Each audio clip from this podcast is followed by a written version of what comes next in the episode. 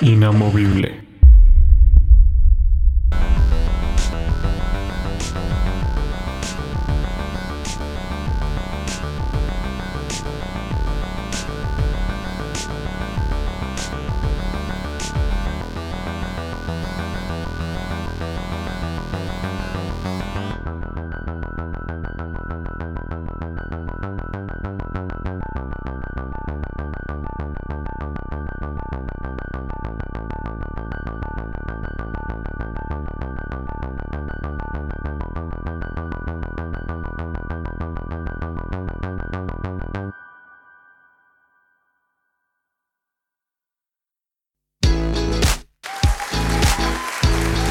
Hola, ¿cómo están? Bienvenidos una vez más a este nuevo episodio de Inamovible. Mi nombre es Junior Muñoz y les agradezco profundamente por escucharnos. Eh, sé que he estado alejado de todo esto por un, creo que fue un mes más o menos. Pero ha sido por el trabajo que, que he estado súper ocupado pero ya desde este momento que estamos en cuarentena, por esto del coronavirus, creo que otra vez voy a poder volver a los episodios para eh, continuar con este tema de la, de la guerra espiritual. Eh, así que el tema de hoy es la guerra en el huerto. Eh, para que puedan entender igualmente todos estos capítulos que vamos a seguir hablando, tienen que haber escuchado previamente los, capítulos anteriores, así que vayan a Spotify, ahí estamos como inamovible. Eh, estamos en iTunes, en SoundCloud, en iBooks, o sea, estamos en varias plataformas. Eh, pronto nos vamos a seguir ampliando a más plataformas.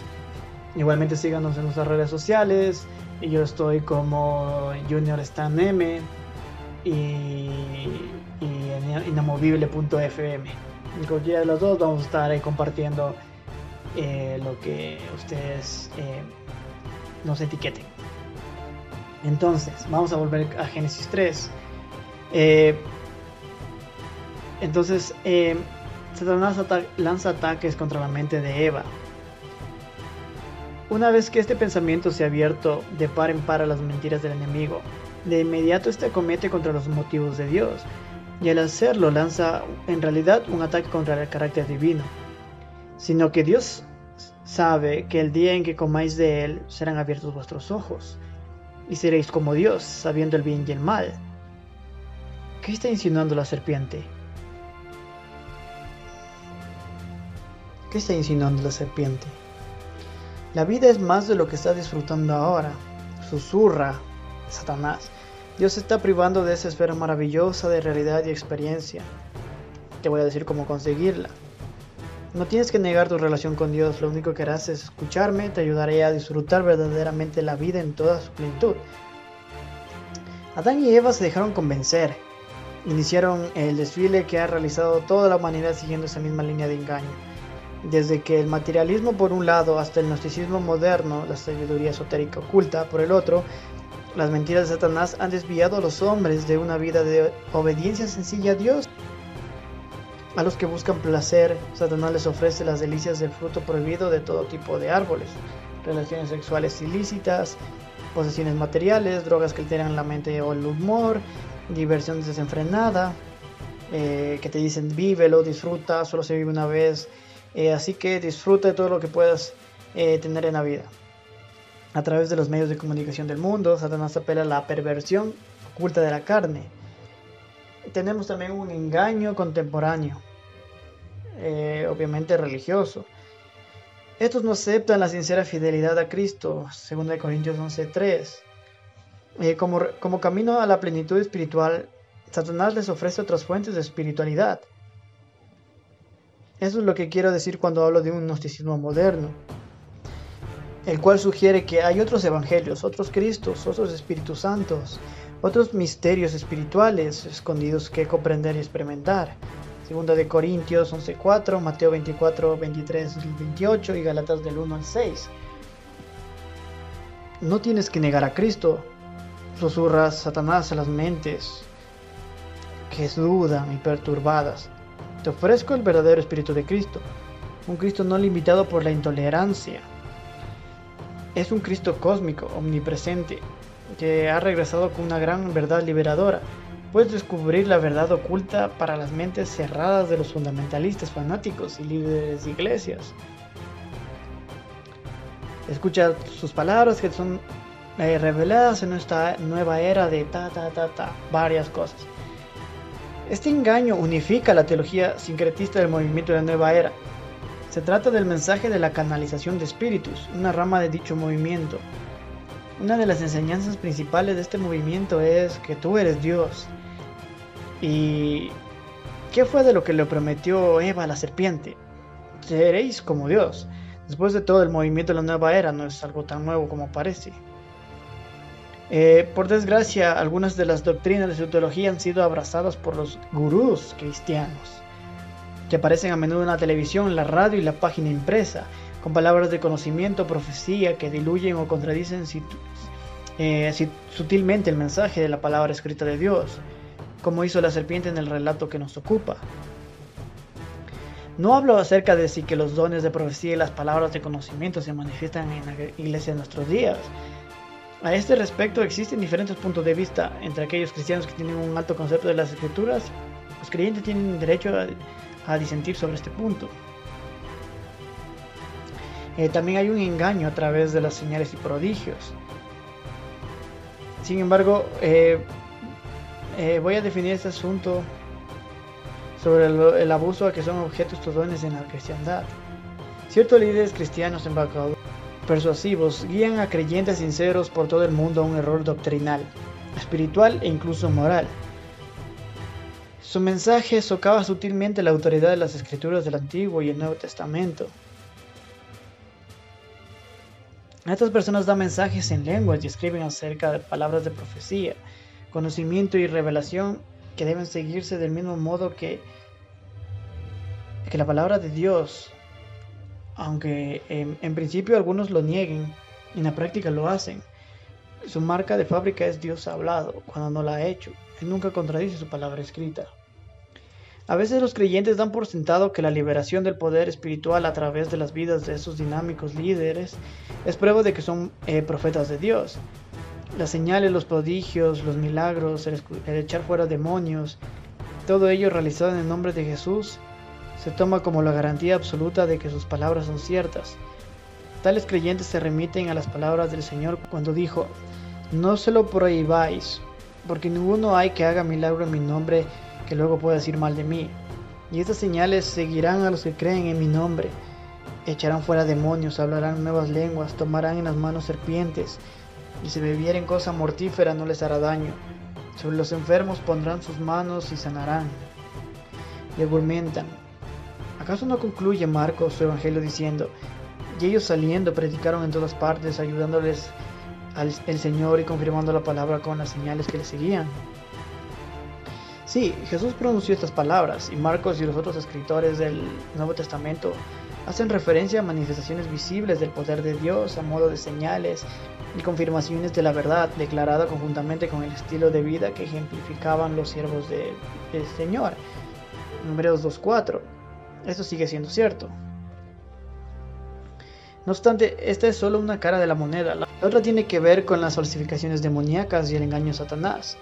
El mundo sobrenatural del mal está permitido por Dios y es al mismo tiempo capaz de falsear, incluso en el nombre de Jesús, los hechos poderosos de los verdaderos mensajeros divinos.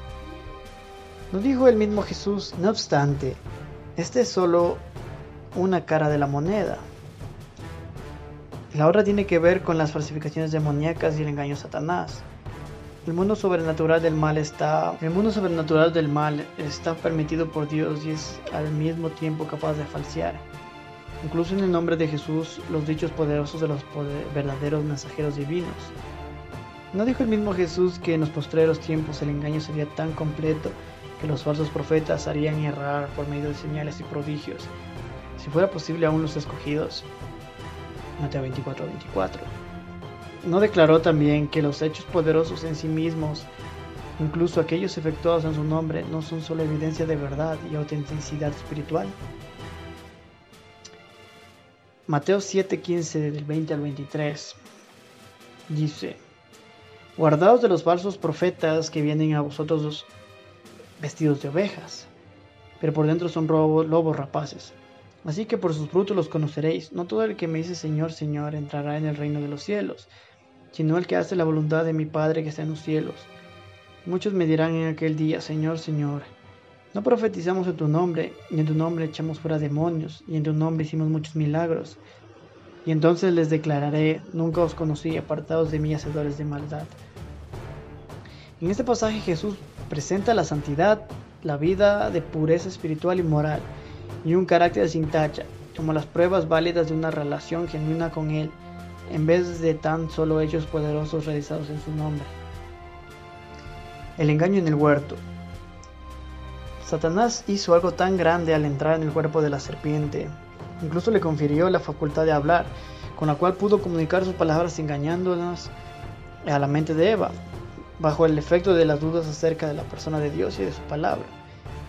Eva, pronto comienza a apartarse de un estilo de vida piadoso. El ataque lanzado por Satanás contra los motivos de Génesis 3.5, que Dios tenía para reservar el árbol, que era prohibido, perseguía el denigrar el carácter divino. El diablo declara, Dios no es sincero, se está aprovechando de vuestra ignorancia. Os dice que la muerte cerrará vuestros ojos, y en cambio yo os digo que vuestros ojos se abrirán. Además seréis como Dios. Eva comienza a pecar. La esencia del pecado consiste en actuar con independencia de la voluntad de Dios. Y eso es exactamente lo que está a punto de hacer. El pecado ya había empezado de esta forma en la esfera cósmica cuando Lucifer escogió actuar sin tomar en cuenta los deseos divinos. Básicamente él mismo quería ser Dios, y esa es la forma en que siembra al principio la idea del pecado en el corazón y la mente de Eva. Actúa sin considerar a Dios. La engatusa el diablo con lisonjas. Hazte Dios tú misma. Ese es todavía el problema de la humanidad. Que ahora nos venden que todos somos dioses. Somos dioses en potencia. Los seres quieren vivir de la misma forma en que les agrada y no como Dios dice que deben vivir, en unas palabras. El hombre y la mujer fuera de Cristo desean ser su propio Dios. Por desgracia, los cristianos también se enfrentan a esa lucha con frecuencia toma las mismas decisiones egoístas. Tenemos que elegir no solo una vez, sino a diario quién va a ser Dios en nuestra vida. Eh, Ray Steinman habla de la carne que controla la vida de los incrédulos y lucha por influir en la de los creyentes, el instinto del egocentrismo dentro de nosotros, esa distorsión de la naturaleza humana que nos hace desear ser nuestro propio Dios, ese ego orgulloso y ese yo sin crucificar que constituye el asiento de una obstinada actitud de desafío y rebelión contra la autoridad. ¿Cuántos de nosotros, eh, creyentes, hemos aceptado pensamientos egocéntricos similares como si fueran totalmente nuestros sin reconocer la voz de la serpiente? Aunque pueden surgir originalmente del interior de ese yo sin crucificar, como Steedman llama a la carne siempre reforzados por Satanás, quien ha asignado malos espíritus a cada uno de nosotros para que nos ataquen. Hechos 5, 3 al 9, 1 Corintios 7 al 5, 1 de Tesalonicenses 3, 5.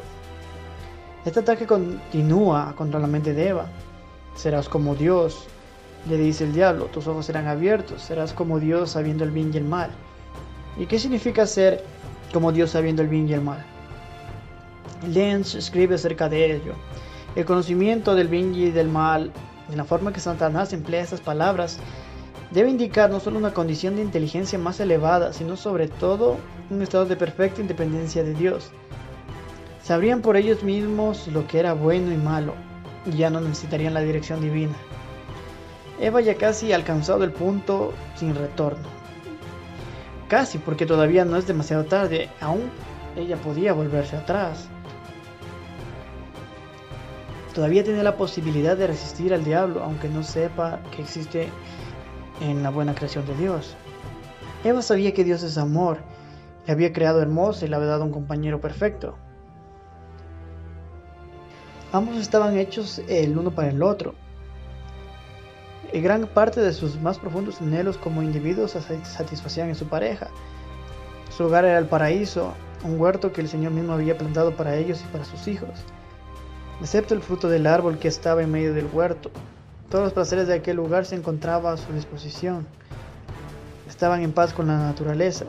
Todos los animales se habían presentado delante de Adán para que les pusiera nombre, de modo que estaban en paz con ellos y entre sí. El hombre y la mujer habían recibido la bendición de trabajar. Estaban ocupados a diario el uno con el otro, con los animales y con el huerto de Dios. Tenían el privilegio de cultivarlo y conservarlo. Finalmente, el gozo mayor de todos, Dios estaba continuamente con ellos y podían conocerle como ninguna otra criatura la ha conocido. Asimismo, el Señor había hecho sencilla la obediencia para Adán y Eva. No tenían leyes o rituales complicados que memorizar, lo único que debían hacer era disfrutar de cuanto Dios les había dado. Debían honrarle siempre como el Señor Dios. Por eso tenía que haber un árbol prohibido. Puesto que eran casi iguales a Dios en su estilo de vida, debían recordárseles a diario de dónde procedían todas sus bendiciones y que solo Dios era Dios, tan sencillo como eso. Hay tres pasos que constituyen la caída. Eva no estaba satisfecha, su inocente pero imperfecta naturaleza humana había ahora respondido ahora a las sutiles mentiras de la serpiente. En vez de resistirla, comprendiendo que quien quiera que fuera que estaba en contra de Dios sucumbe a su engaño y pronto pierde la inocencia, Eva da entonces tres pasos fatales que siempre forman parte de la maldición del pecado. Primero, cede a su imaginación contaminada. Su mente comienza a fantasear acerca del fruto del árbol prohibido y pronto dicho fruto se convierte para ella en algo más importante que cualquier otra cosa en la vida, incluso que Dios. Cuando Eva comienza a fantasear, las imágenes mentales del fruto prohibido despiertan emociones en ella y casi puede saborear los placeres que le esperan. Cede al deseo físico, ve que el árbol es bueno para comer. La comida no tiene nada de malo, pero es una comida prohibida, que se toma fuera de la voluntad de Dios. Eva sucumbe al deleite emocional, que era agradable a los ojos, y al orgullo intelectual, y el árbol era codiciable para alcanzar la sabiduría. ¿Acaso no era ya lo bastante sabia? ¿No empezaba a aprender en compañía de Adán acerca de las maravillas de Dios y de su creación? Aunque ya maduros por completo físicamente cuando fueron creados, Adán y Eva, como Jesús después de ellos, estaban en realidad destinados a crecer en sabiduría y en estatura y en gracia para con Dios y los hombres. Lucas del 2 al 52. Tenían ante sí toda la creación para explorarla y comprenderla, año tras año. A medida que lo hacían, su sabiduría se extendería hasta llegar a conocer todo aquello que Dios eh, deseaba que supieran. Porque esta codicia por sabiduría prohibida que solo proporcionaba ese árbol vedado y su fruto, porque sí es el pecado. 2. Desobedece voluntariamente a Dios. Tomó de su fruto y comió. Ahora se verá libre de todas las, todas las restricciones, todas sus dudas desaparecerán y será un ser verdaderamente independiente. Podrá por fin escoger por sí misma sin la ayuda de nadie. En otras palabras, será su propio Dios. Eva da la espalda a todo lo que ha gobernado en su vida.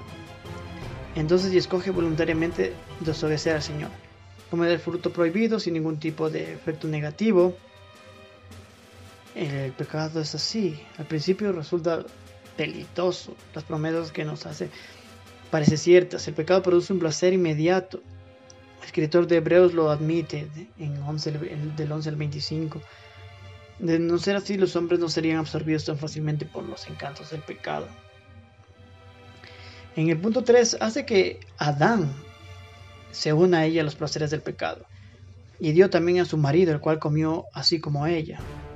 He aquí la dimensión social del pecado. Esto no solo daña al pecador, sino también que daña a las personas con las que tú estás relacionados. El pecado anhela compañía, engendrará más pecado en las vidas de otros, en especial en las de tus seres queridos. Eh, muchos han escrito acerca de la participación de Adán en el pecado de Eva. Algunos afirman que él estaba cerca observando y escuchando todo lo que estaba sucediendo y viendo todo cerca de la tentación sin hacer nada para socorrer a su esposa. Otros dicen que no pudo resistir a la incitación de su mujer y otros aseguran aún más que tuvo que elegir entre los encantos de Eva y la obediencia de Dios. A menudo se cita 1 Timoteo 2.14 para apoyar estas opiniones. Allí Pablo escribe, y Adán no fue engañado, sino que la mujer siendo engañada incurrió en la transgresión. Calvino piensa que Adán deseaba cumplir los deseos de Eva. Hubo otra razón por la que participó de la misma apostasía que ella. Y Pablo en otro lugar afirma que el pecado no vino por la mujer, sino por Adán mismo. En Romanos 5:12, he ahí la reprensión que tiene claridad que, neciamente, él había codiciado más de lo que era lícito y había dado más crédito a las mentiras del diablo que a la palabra de Dios. Y me gustaría terminar este capítulo con varios comentarios de Calvino. Él se pregunta, ¿cuál fue el pecado de Adán y Eva? Y da diversas respuestas, incluyendo la de San Agustín, quien afirma que el orgullo fue el comienzo de todos los males, por lo cual se arruinó la raza humana. Entonces Calvino comenta que si alguien prefiere una explicación más corta, podemos decir que la incredulidad ha abierto la puerta a la ambición, pero la ambición ha demostrado ser la madre de la rebeldía, a fin que los hombres, habiendo dejado el temor de Dios, puedan sacudirse su yugo. Pero después que dieron lugar a la blasfemia, del... comenzaron como personas fascinadas a perder la razón y el juicio. Sí, puesto que se habían convertido en esclavos de Satanás, este mantenía atados sus mismísimos sentidos. Al mismo tiempo debemos mantener en la memoria mediante qué pretexto fueron llevados a este engaño tan fatal para ellos para toda su posteridad. La adulación de Satanás era verosímil, sabréis el bien y el mal. Pero aquel conocimiento resultaba por, por esa razón maldito, porque se buscaba con preferencia el favor de Dios. Por lo cual, a menos que, que queramos por propia iniciativa, tendremos los mismos lazos nosotros mismos. Aprendamos a confiar plenamente en la sola voluntad de Dios. Él tiene todas las respuestas, a quien reconocemos como el autor de todo bien, ya que la escritura nos advierte en todas partes de nuestra desnudez y, pobreza, y declara que podemos recuperar en Cristo todo lo que hemos perdido en Adán. Renunciemos a toda confianza propia y ofrezcamos, eh, ofrezcámonos a Jesús como sacrificio, ofrezcámonos vacíos para que nos llene con sus propias riquezas. En sí el pecado y la muerte vino por un hombre, pero la justicia y verdad vinieron a través de Jesucristo. En Jesucristo somos redimidos de todo y somos hechos justos por su sangre, por su sacrificio en la cruz. Entonces, eh, así es como terminamos este episodio de hoy. Gracias por estar hasta este punto. Y les animamos que, nos sigan en las redes sociales como Inamovible, en la personal Junior Stan M. Y es un gran apoyo. Compartan eh, estos eh, podcasts. Y Dios mediante, nos vemos la próxima. Hasta luego. You have fought me back with the riches of your amazing grace and relentless love. Made a lot